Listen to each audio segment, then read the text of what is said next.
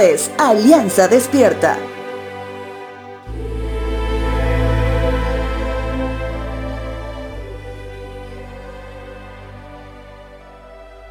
El día de hoy domingo volvemos a abrir el libro de Hechos de los Apóstoles, esta vez en el capítulo 24, porción de la palabra donde encontramos a Pablo en su fase más difícil por estar preso en camino a Roma y tropezando con cada personaje que quería tomar protagonismo sobre lo que sucedía en aquel tiempo, la gran persecución a los seguidores de Jesús.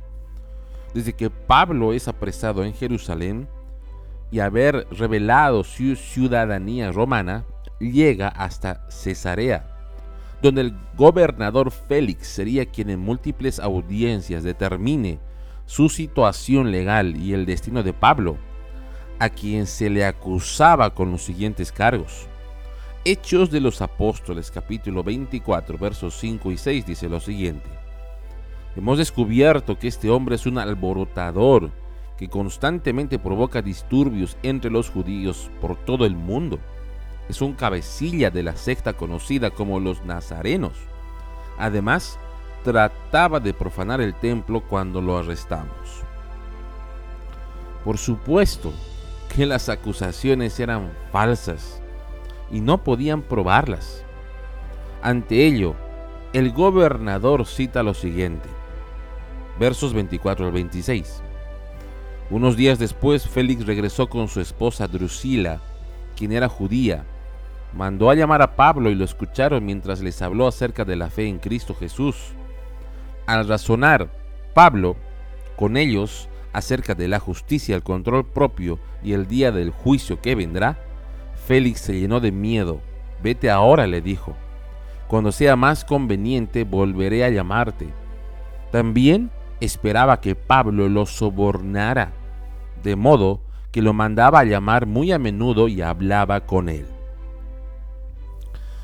El podcast de hoy titula La forma boliviana de hacer las cosas, precisamente por la actitud que presenta el gobernador ante Pablo. En Bolivia, vayas donde vayas, el soborno, la coima es tan natural que la gente ya ni se inmuta. Es tan normal que cuando decides no hacerlo se enojan contigo por el solo hecho de hacerles recordar que el soborno es pecado. Sé que vivir en Bolivia, en Latinoamérica es complicado, mas no imposible. ¿Terminarás de último? Posiblemente sí. No podrás ser competencia para empresas que no dejan de sobornar Posiblemente así sea. ¿Terminarás teniendo retardación de justicia? Posiblemente sí. Recuerda hoy acerca de la justicia de Dios, acerca del control propio y del día del juicio que ya se viene. Esto al creyente lo llena de gozo, mas el mundo tiembla. Vive con libertad sabiendo que Dios respalda cada paso que das reflejando santidad.